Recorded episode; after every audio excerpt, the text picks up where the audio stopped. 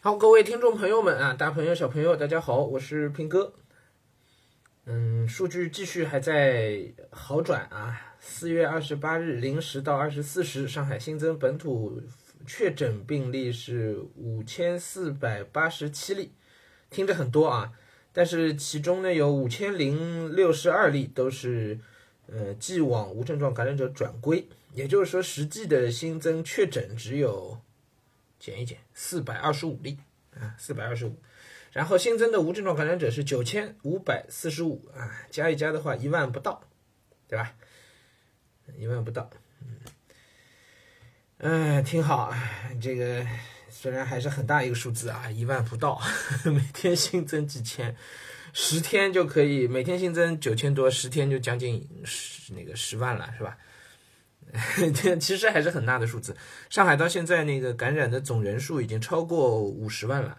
接下去就是奔六十万就去了，啊，这个应该很快就到六十万的，没没几天接下去啊，五十万不是昨天才达到，前天还是啥时候就已经达到了，啊，奔六十万就去了，很快的，啊，然后，嗯，但但不论怎么说吧，虽然总总的人数还在增加，但是它，嗯，增长的趋势是明显放缓了，社会面清零已经是指日可待了啊，然后我们看一下这个野生的数据啊。野生的数据是四百十八例确诊和九千四百四十四例无症状在隔离管控中发现，也就是野生数字现在控制到两百以内了，应该，呃，但还是一百多肯定是有的，呃，无症状就一百多啊，对，好吧，但但也是也是要好，总是比之前要好好很多了，好好太多了啊，好太多了。嗯，我们现实生活当中呢，也也确实明显感觉到市政府在想方设法的让大家能够尽快的恢复生产，啊，恢复工作。嗯，那个三区的划分啊，就是风控区、管控区和防范区的划分啊，现在开始按照楼栋划分了，嗯，按照楼栋划分了。嗯，所以我们呢现在都是可以小区里边走的。说起来呢，都是这个防范区，但好像实际上防范区现在还是不能出小区。哎，不知道这个什么时候能够改善一下。如果防范区可以出小区的话呢，那应该就，呃，这大面上就可以正常了。我接下去可能就只需要去关心一下我办公室的那个楼栋 是属于哪个位置，是是属于哪个区了。只要那边也是防范区的话，那，哎，就有盼头了。我至少可以去一趟办公室，把把书都拿回来。嗯，尽可能的搬点书回来，那我那个秦汉就有可能在家里可以继续了，是吧？对我现在老操心这件事情啊。然后我昨儿想了想，我觉得其实还有更多值得我操心的事儿啊，比如说，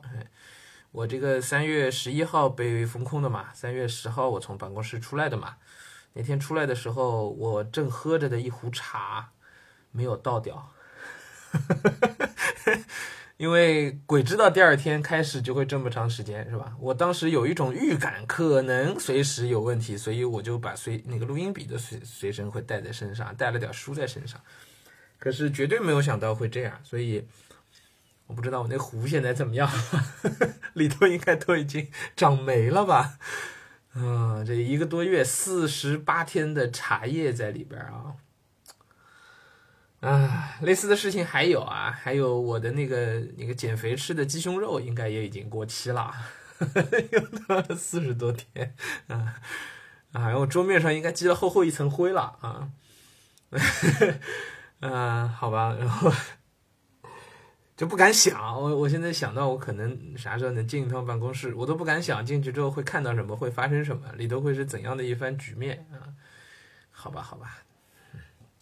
希望尽快能让我看到那是怎样的一番局面吧。嗯，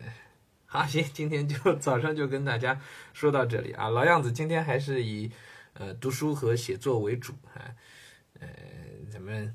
如果晚上有时间的话啊，我们晚上再聊聊。